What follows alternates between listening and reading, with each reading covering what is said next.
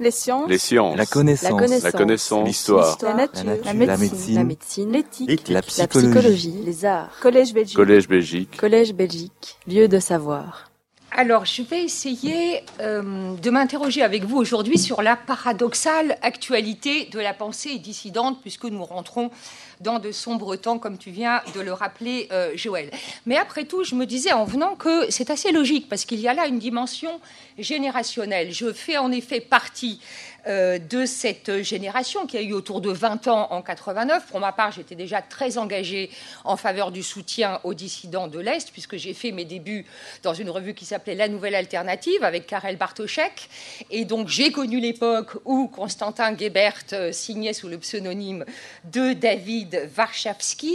Et puis, Bartoszek m'envoyait faire toutes sortes de, reportages clandestins euh, à l'Est. Et puis ensuite, il y a eu la guerre en ex-Yougoslavie. Nous sommes tous partis là-bas faire des reportages. Entre les deux, la chute du régime. J'avais d'ailleurs couvert euh, la révolution de velours à Prague pour le 20h euh, de la RTBF ici. Et donc, je rappelle tout cela, car je crois que tout de même, la réunification de l'Europe fut la grande affaire de ma génération, pour ma part sur la euh, philosophique de Jan euh, Patočka, à qui j'ai consacré euh, quelques livres. Mais voilà qu'entre-temps, un autre fléau euh, a commencé à monter de façon inquiétante. Je veux évidemment parler de cette poussée fondamentaliste qui travaille en profondeur le monde arabo-musulman avec les échos que l'on sait en Europe, un fléau aujourd'hui planétaire avec cette calamité qui est Internet euh, à cet égard. Et je voudrais juste quand même vous donner un chiffre que j'ai découvert dans un rapport tout à fait sérieux il n'y a pas longtemps. Le Comintern, Moscou, a dépensé, en données corrigées bien sûr, 7 milliards de dollars environ entre la révolution bolchevique et 89 pour exporter la révolution. L'Arabie saoudite a dépensé 10, mi- 10 milliards de dollars en trois décennies, c'est-à-dire euh, trois fois plus en euh, oui enfin bah, oui dix, fois- dix fois plus en trois fois moins de temps. Bref, c'est quand même euh, révélateur parce que derrière tout ça, il y a quand même tout un monde de froide intelligence et de froide patience. Je veux dire par là que le terrorisme n'est que la partie émergée de l'iceberg.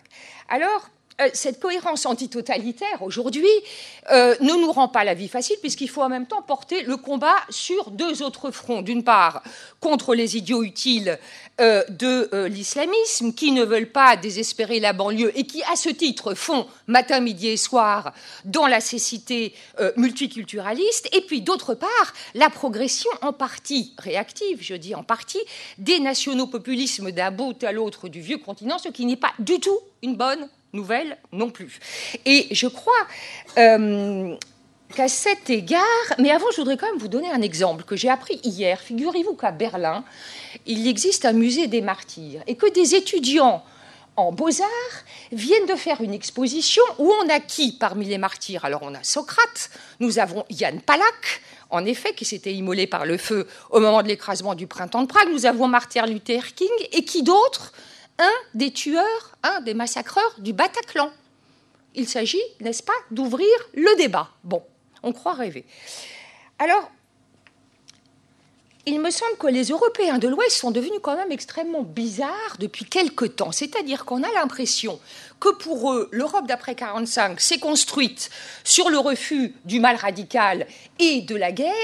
Et donc, voyant le mal revenir sous une forme un peu embarrassante, à savoir celle de euh, l'islamo-fascisme, eh bien, on a l'impression qu'ils partent de cette idée folle selon laquelle, en quelque sorte, pour se débarrasser des sanglantes tragédies du XXe siècle, eh ben, il suffirait de se débarrasser du tragique lui-même. Or, quoi de plus tragique, en effet, que le surgissement d'un ennemi imprévu D'où la tentation du déni, d'où aussi notre incapacité à défendre les intellectuels démocrates issus du monde musulman, comme on, comme on défendait hier les dissidents euh, de l'Est, d'où aussi ma question, en quoi le legs de la dissidence nous est-il aujourd'hui si précieux, 30 ans après la chute euh, du communisme et face aux avancées donc du dernier totalitarisme en date, étant entendu qu'une guerre, que je sache, se gagne d'abord dans les esprits, et il me semble aussi que l'esprit n'y est pas, ni en France, ni d'ailleurs en Belgique.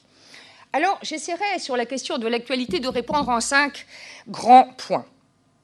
Euh, premièrement, il me semble que les dissidents nous ont appris que pour se redresser face à un ennemi qui s'en prend au meilleur de la culture européenne, eh il serait tragiquement illusoire de penser euh, lui faire obstacle, en quelque sorte, euh, par la célébration tous azimuts du vivre et de cette ineptie, cette notion complètement inepte qu'est le vivre ensemble, sans quoi nous sommes en un sens déjà morts ou déjà vaincus.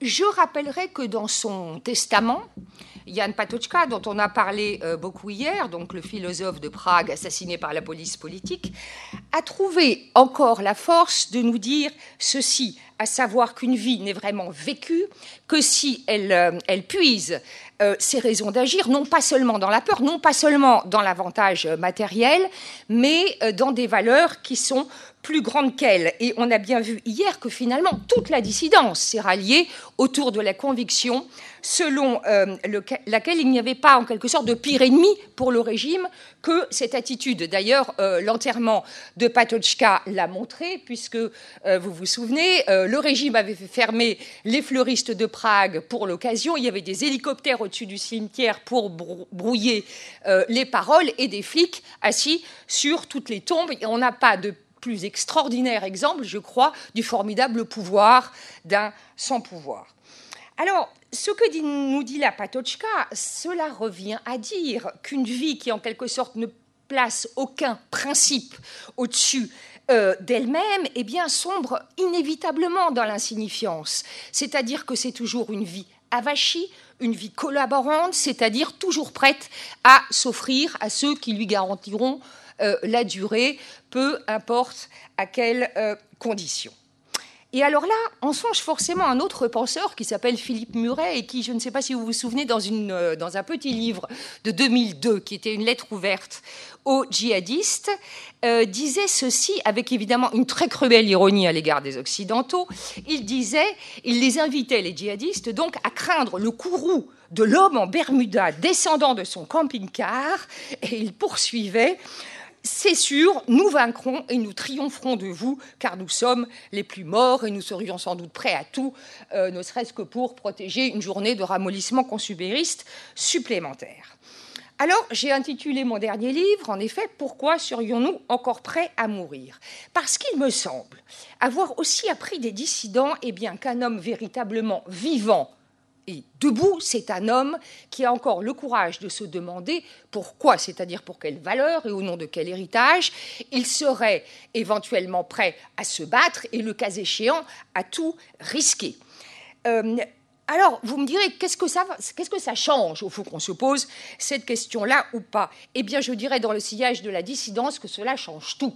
Cela, c'est toute la différence entre une société couchée, les nôtres, aujourd'hui, et une société debout. Et au fond, même s'il s'agit bien sûr d'un critère ou d'un horizon régulateur, dirait Kant, pour euh, guider la pensée et l'action, on pourrait dire aussi d'une disposition d'esprit, je crois que tout est là et que cette question n'est ni martiale ni radicale, elle est au contraire minimale à l'heure où on est confronté à un ennemi qui, lui, possède de la transcendance mortifère et monstrueuse à revendre entre gloire, martyr, euh, sacrifice et compagnie. Mais nous, mais nous, on aimerait que Havel ait raison quand il dit, euh, je ne sais plus où, que, c'est souvent quand on est au fond du puits euh, qu'on aperçoit euh, les étoiles, mais je ne suis pas sûre que nous en prenions le chemin. Typiquement, vous vous souvenez peut-être de l'épisode du Tous en terrasse, juste après la tuerie du Bataclan. Donc c'était sur les réseaux sociaux et l'idée c'était de se retrouver pour aller boire un verre en terrasse le vendredi d'après. Et donc le raisonnement était le suivant. Euh, les islamistes, enfin pardon, les, malades, il convient de dire même les déséquilibrés, on a une étrange épidémie de déséquilibrés ces derniers temps, des malades auraient voulu tuer la vie, on allait donc riposter en leur faisant savoir que pour nous, la vie est la valeur suprême et qu'à cet égard, on ne céderait pas un pouce de trottoir. Alors évidemment, a priori, c'est une initiative bon enfant, rien à redire. Mais je crois qu'elle procède de ces contresens d'autant plus redoutables que justement, il passe inaperçu. Et donc personne n'a relevé, relevé, ce que ce réflexe pouvait avoir de foncièrement indigent, à mes yeux en tout cas. Pourquoi un contresens? Eh bien parce que si la vie est tout, eh bien elle n'est rien. Enfin, elle n'est plus grand-chose. Euh, et comme l'écrivait Yankelevitch, c'est une vie de, fourmis ou de ruminants. Et d'ailleurs, euh, Patochka et Havel n'auront eux aussi euh, de cesse pour leur part de souligner à quel point ce culte inepte du vivre, euh, du vivre pour célébrer le vivre, eh bien, nous transforme en êtres complètement inconsistants. Et il suffit d'y réfléchir effectivement deux minutes. Si ce culte du vivre avait prédominé pendant la Seconde Guerre mondiale ou sous le communisme, eh bien, nous n'aurions eu ni résistants ni dissidents, on n'aurait eu que des collabos. Bien. Alors, c'est aussi que on a aussi le fait qu'au même moment, c'est-à-dire, je crois que c'était à la fin des années 70, euh, des pacifistes allemands qui, vous vous en souvenez peut-être, crachaient sur le testament du philosophe assassiné avec le slogan plutôt rouge que mort. Un slogan qui avait évidemment fait bondir nos sans-pouvoirs, en particulier euh, Havel, qui préfigure un peu la soumission euh, prophétisé par Welbeck, euh, qui à vrai dire est déjà un peu à l'heure et qui à l'œuvre et qui voudrait que plus l'ennemi djihadiste nous tue pour ce que nous sommes, plus on lui déclare la paix.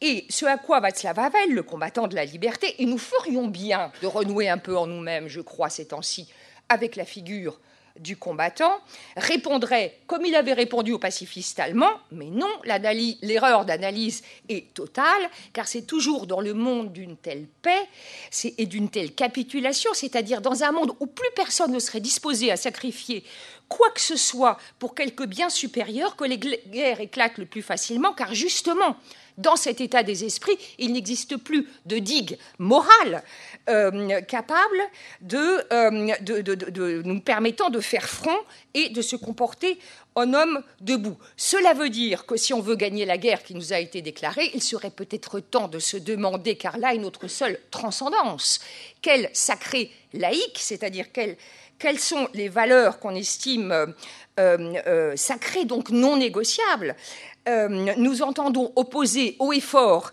à nos adversaires et à leurs compagnons de route, c'est-à-dire donc un ensemble de principes qui nous engagent hein, absolument. Or, quand on y pense aussi deux minutes, dans un régime démocratique, c'est-à-dire dans un régime qui ne prend plus ses ordres ni du ciel ni de la tradition, eh bien, ces valeurs universelles fondatrices ne se, ne se soutiennent finalement dans l'absolu que de notre éventuelle disponibilité, là encore, à leur sacrifier quelque chose. Du reste, l'étymologie est la même, sacré, sacrifice, n'est en général précieux à, nos yeux que ce pourquoi on serait prêt à sacrifier quelque chose. Et comme vous le savez, nul, autant je crois que Havel et Patochka au XXe siècle, ont autant réfléchi euh, et ça ça, a du mal à, être compris par un esprit euh, occidental sur les rapports entre liberté et euh, sacrifice. Et c'est là notre transcendance, et en ce sens qu'on peut former encore un nous, c'est-à-dire une communauté d'hommes libres réunis par un ensemble de valeurs évidemment ouvertes à tous ceux qui veulent y adhérer. Mais euh, les dissidents, qui refusaient avec Musil de réduire la question du sens à une pure affaire de, poids et de mesure, nous disent aussi, justement à propos de ces valeurs, que chacun en est le gardien. C'est-à-dire qu'elles sont d'abord et avant tout l'affaire de notre conscience et de notre scrupule, autrement dit que la part haute de notre humanité consiste à en répondre personnellement. Euh, les dissidents ne cessaient justement de dire aussi que cette part haute ne nous est pas donnée d'emblée, elle est une tâche, il faut la porter. Deuxième, je crois, grande leçon de la dissidence liée à la première, c'est qu'on s'apprête à chaque fois, on s'empresse de clamer après chaque attentat que la vie doit reprendre ses droits. Mais la vie doit d'abord se reprendre elle-même se ressaisir. Et chez Patochka et chez les dissidents, qu'est-ce que ça veut dire? Ça veut dire qu'on a le choix entre deux attitudes. La première, c'est ce que Patochka appelle la vie dans la platitude. Il appelle ça aussi, et les autres avec lui, la vie dans le mensonge. Et c'est l'expression de la quotidienneté nivelée. Disons que c'est le monde du marchand de légumes euh, et de sa banderole euh, dont on pensait hier, et c'est aussi l'univers des bien-pensants euh, du jour. Alors elle fait la politique de l'autruche et déteste évidemment tout ce qui vient perturber son petit confort. Bon. Mais il y a une autre possibilité pour la vie humaine qui est la vie dans l'amplitude. Et euh, la vie dans l'amplitude ou la vie dans la vérité, eh bien, elle est celle par laquelle l'homme laisse derrière lui en quelque sorte le sens modeste, dit Havel, du petit rythme vital dicté par la fascination de la vie corporelle et son enchaînement à elle-même, pour se confronter à sa finitude, donc à l'illusoire infinité du quotidien, et donc être capable de se réarmer et de ressaisir. C'est ce que Patochka appelle le souci euh, de l'âme, et à ses yeux, ce souci est au fondement de la culture européenne. Et c'est très intéressant parce que ça veut dire que dans la perspective dissidente, poser le problème de l'héritage européen, c'est poser aussi la question de notre capacité individuelle à chacun à agir par-delà la préoccupation exclusive pour euh, la vie. Ça veut dire aussi donc résister à la dictature dévorante de la quotidienneté. Et ça, ça vaut aussi dans les sociétés euh, de l'Ouest, avec cette idée que cette résistance donc se confond avec l'avènement d'une humanité européenne, c'est-à-dire quoi? D'une humanité pour qui euh, pour qui euh, la vie est une vie en vue de la liberté. Et euh, en même temps, nos dissidents persécutés, très isolés aussi, étaient bien placés pour savoir avec quelle rapidité la lâcheté et l'esprit de capitulation peuvent s'emparer d'une société avant tout animée par la passion des avantages matériels et du bien-être. Et ce sera mon Troisième point, car ce n'est justement pas hasard si la thématique de la peur est au centre de la littérature dissidente. Euh, et je crois que là aussi, ils ont beaucoup à nous apprendre quant à cette secrète connivence, au fond, qui relie le culte du vivre à la facilité avec laquelle la peur gangrène les esprits et nous amène à sombrer dans l'accommodement et la capitulation aujourd'hui face aux islamistes. Et d'ailleurs, dans un texte des années 80 intitulé Les puissants et les faibles, et les djihadistes d'aujourd'hui ne sont puissants que parce que nous sommes faibles, l'écrivain pragois Ivan Klima relevait, euh, relevait que s'abandonner au vivre, eh bien, cela revient tout simplement à renoncer à son âme. Non pas bien sûr que ces hommes et ces femmes méprisaient les joies de la vie, loin s'en faut, mais parce que, à leurs yeux, seul un individu déterminé à préserver son âme, donc éventuellement à tout sacrifier si nécessaire, peut se placer hors d'atteinte et se révéler libre au sens fort euh, et profond euh, du terme. Et euh, on trouve la même réflexion chez Milan Chimechka dans un très beau texte qui s'appelle La société de la peur, où il explique à quel point la peur anesthésie la pensée et engendre une atmosphère où ceux qui respirent son odeur finissent par céder à un conformisme bien pensant, où plus personne n'a honte de s'accommoder de ces petites lâchetés, puisque tout le monde s'en accommode. C'est exactement la description de la France aujourd'hui. D'où la complaisance insensée dont continue de jouir l'islamisme au sein de la doxa bien pensante ou rien pensante, comme le dit Elisabeth Lévy, c'est assez bien vu, c'est-à-dire tout de même au sein d'une bonne partie du monde intellectuel, politique et médiatique euh, en France. Et je vous assure que de ne pas aller dans ce sens, ce n'est pas faire le choix du bonheur. La plupart de mes amis antitotalitaires de toujours et universalistes sont sous protection policière. Je le suis moi-même intermittence. Et euh, j'ai un port d'armes, euh, je vis avec une arme chez moi, et ça tombe bien, j'avais appris à tirer à l'époque où je travaillais à la Free Europe, et où la police politique avait un peu tendance à agresser les journalistes de la Free Europe à Munich. C'est assez paradoxal comme, euh, comme évolution des temps. Et, donc, je crois qu'en cela aussi, notre pire ennemi est finalement tapis en nous-mêmes et euh, nous aussi, nous sommes très loin de vivre dans la vérité puisque nous avons plutôt choisi de vivre dans le euh, déni. Alors, dans le déni, d'ailleurs, il est très étrange ce déni parce que tout se passe comme si nous savions qu'une guerre nous a été déclarée. Bon, c'est difficile que ça nous échappe, mais en même temps, on ne veut pas le savoir. On veut avoir la paix. Et comme disait euh, Peggy, avoir la paix, c'est le grand mot de toutes les lâchetés éthiques et intellectuelles. Alors, quatrième point, il renvoie à la question que posait déjà Adam Zagaïevski au début des années 80 quand il se demandait si euh, les conquêtes d'ordre civique euh, nés en réponse au défi du totalitarisme ou du post-totalitarisme, euh, eh bien, s'effondreront le jour où ce régime disparaîtra. De prime abord, on pourrait penser que c'est l'aspect le plus, disons, le moins actuel de la réflexion dissidente, car si nos démocraties traversent aujourd'hui une, une crise profonde, ce n'est pas que l'individu s'y trouve nié au profit de l'État, comme dans les sociétés communistes. Le danger, me semble-t-il, vient plutôt désormais de l'affirmation débridée de purs individus qui euh, exigent tout de la société et qui estiment ne rien, euh, ne rien lui devoir euh, en échange. En bref, on peut dire qu'on ne risque plus l'État total, mais la disparition ou la déroute de l'État face à l'individu total. Or, justement, cette poussée hyper-individualiste représente aussi un risque majeur pour la démocratie, car elle a pour conséquence que beaucoup d'entre nous ne voient plus du tout pourquoi il faudrait s'infliger fus de temps à autre cette corvée qui consiste à se placer fus de temps à autre du point de vue du tout, du bien commun, du collectif, et éventuellement considérer que quand une guerre nous est déclarée, il peut se faire qu'on ait plus de droits que de devoirs. Ce n'est pas choquant de euh, le dire. Mais, euh, et là encore, on, on s'aperçoit que le le message de la dissidence, finalement, n'a pas pris euh, une ride, puisque l'objectif de la charte, nous disait, euh, nous disait Ravel, c'était quoi? Contribuer. Euh, à un redressement éthique, à un réveil du sens civique et à une responsabilité librement assumée envers la préservation d'un monde commun et sans oublier, bien sûr, l'absolue nécessité, là encore très actuelle, de retrouver le sens des mots. Bien sûr, ce n'est plus la langue totalitaire qui nous empêche aujourd'hui de penser, mais la toxicité de cette bien-pensance complètement crétine qui s'infiltre dans tous les recoins de notre cerveau, tantôt perverse, version antiracisme dévoyé, disons le plénélisme, tantôt lâche, version politique, tantôt candide, version Bobo Nunuche, vous n'aurez pas ma haine, disait un certain nombre de Français aux massacreurs du Bataclan. Bref, on a en tout cas euh, là une perspective qui veut que les crimes djihadistes ne soient jamais des crimes, mais toujours des conséquences du colonialisme, des inégalités, etc.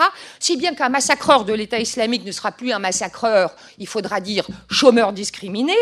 Le bourreau se trouve renversé en victime, parce que les tueurs seraient en fait des victimes du racisme et des discriminations, n'est-ce pas?